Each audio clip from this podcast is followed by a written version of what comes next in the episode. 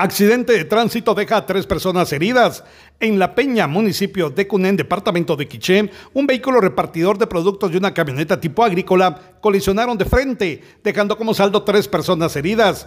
Personal de bomberos municipales departamentales de la estación número 14 del referido municipio destacaron la unidad RD83 para brindarle atención prehospitalaria a José Botón García, de 60 años, quien presentaba una herida abierta a la altura del ojo. William de León, de 41, y Víctor Machek, de 32 años, ambos presentaban golpes leves. Fueron estabilizados en el lugar, ya que no ameritaron su traslado a ningún centro asistencial. Desde Emisoras Unidas Quichén, el 90.3 reportó Carlos Recinos, primera en noticias, primera en deportes.